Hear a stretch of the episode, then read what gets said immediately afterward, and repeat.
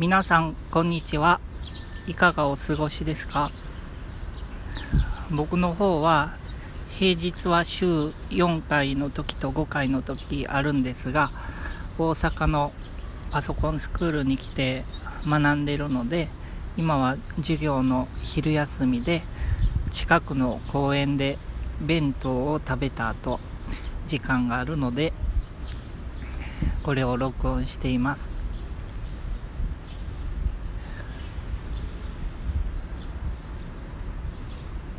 今日は立法主義的信仰ということをちょっと考えてみたいんですけれども。これは例えばあの神様ともっと親しく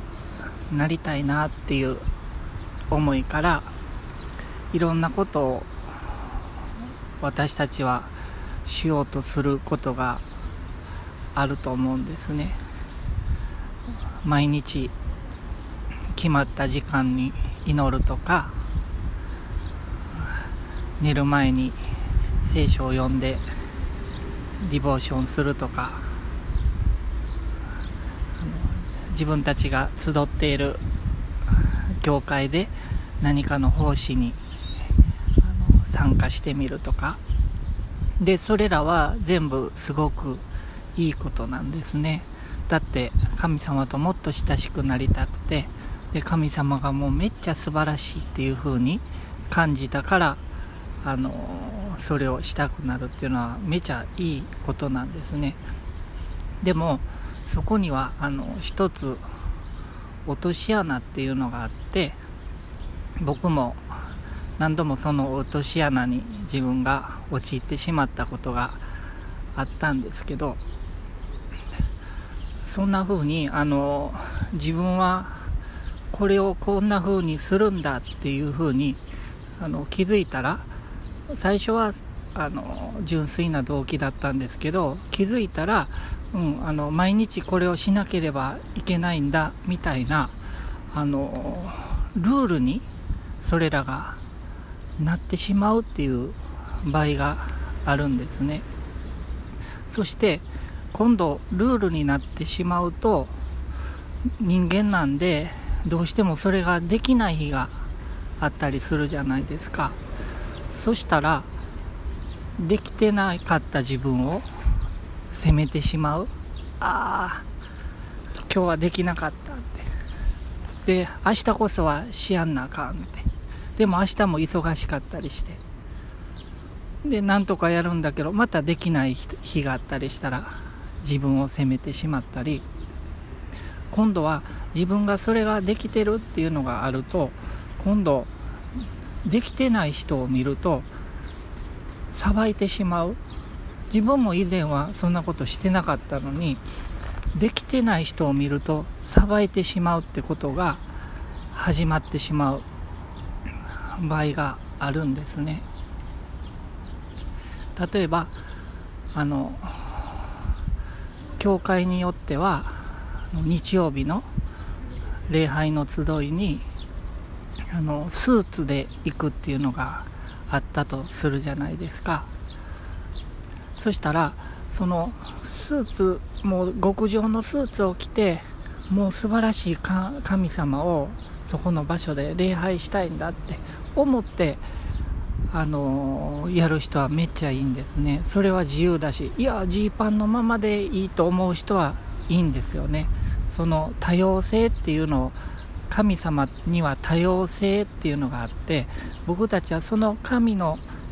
に似せて作られたんで僕たちも本来多様性があるべきなんでその神様の称え方っていうのも多様性が本来あるはずなんですね。でも今度あの本当は日曜日までスーツ着ていきたくないんだって。でも周りのみんながスーツ着てるからってことでそれがルールとまではいかなくても何かそうしないといけないものみたいになってくると今度そこに本来の信仰とは違うしんどいものが入ってくるんですね。でそういう信仰の在り方のことを分類的に立法主義的信仰って言うんですけどこれはさっきから言ってるようにあの自分自身で知らず知らずに自分に課せてしまってるルールの場合もあるし自分が属してる地域協会の中でうん、文面としてはそんなルールがないんだけど知らず知らずに暗黙の了解的なルール的に何かがなってしまってる場合があるんですね。で聖書にはそういうことを決して進めてる文章はなくてあのそんな風に何か自分の力であの神キリストの似姿にあの近づくためにあの成長していこうってやる姿勢をパウロも取ってしまった時期があってほんでも全然うまくいかなくて大失敗した話がローマ人への手紙の7章に載ってていやそうじゃなくてねこうするんだよっていうのが8章に載ってるんで解決方法はあのバイブルスタディにあるわけなんですけども。でこのこの概念っていうのはあの信仰以外のところにも当てはまったりするんですね。例えば僕の場合はあの人生のある時期もめっちゃストレスであの頭をの皮膚をもうすごくかきむしってしまってた。ちょっともう言ってしまったんであれなんであれなんですけど言うのも恥ずかしい。そういうストレスでそういうことをしてしまってる時期があったんですね。で妻のお知恵もあの僕がそれをやめやめたがってるんであの無意識に何かでしてしまってたらいつも言ってくれてね「ハルボンハルボあのまた手が頭にいってるよ」って。でもねやめようやめようと思うとなかなかやめられないことに気づいたんですね。あの神様があの人間に作作ったもう一つ面白い法則っていうのがあって人間っていうのはあの禁止されるとあのやりたくなるんですね。あのそして今度はやっていいよって言われたら今度やりたくなくなるっていう天の弱みたいなそういう面白い性質っていうのをあのというか法則っていうのは神様人間に、え、作ってるんですね。だからあの母親が子供にあの宿題を強要するというか、宿題もしたとか言われたら子供は、いやもうこれからしようと思ってたのにもうお母さんのせいでやる気をなくなったみたいな、そういうのがあると思うんですけども、それはあの実際その神様の作られた法則があの働いてるからなんですね。だからお母さんはそのそのことを逆手にとって逆の言い方をしてあげるっていうのがいいんじゃないかなと思うんですけどだから僕の場合もある時お知恵に言ってあの僕もあの無意識でしてしまってるのはあるんだけどもあのやめたいとも思ってるんであの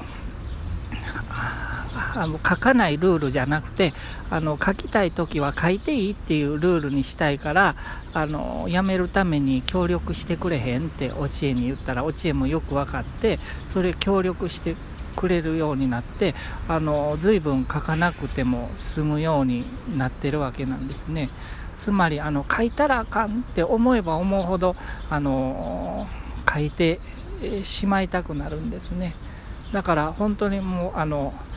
書きたい時は書いてもいいやんって。何かあの食事制限されてる方も同じようなことが言えるんじゃないですかね。もう絶対これ食べたらあかんって言ったらもちろんその体に良くないから食べたらあかんお医者さんに止められてる場合もあるんですけどあまりにも禁止しすぎると逆に食べたくなる欲求っていうのが神様の作った法則的に働くんで僕の場合はもう書きたい時は自由に書いていいってしたんですね。でそれに協力してくれてお知恵の前でも書きたい時は書くって。でもやめる方向に思ってたらだんだんその書かなくてもいいようになっていったっていうことがあったんですね。だからあの思うのは何かその本当あのルールっていうのはそういう意味合いにおいてあの神様とあの親しくなるために何かするっていうのはいいことなんだけどそれが知らず知らずの間にルールになってしまうとそれはひょっとしたら立法主義的信仰に陥ってしまっている場合があるので何か時々自分は一日のうち何をどうしてるのかなってちょっと客観的に見てあの無意識のうちにルールを作ってないかなってあの振り返ってみるのがいいんじゃないかなとふと思ってたんであのこれを録音させてもらいました。そしてもう一度言いますがそのルールができてしまうと今度できなかった時の自分を責めてしまったりできてない人を見たらさばいてしまうんですね。その人は何もそんなルールないのにあの勝手に当てはめてそうすると本当あのしんどい信仰生活になると思うのであのルールじゃなくて神様の愛と許しと憐れみを見つめてあの歩んでいけたらなって思っています。ありがとうございました。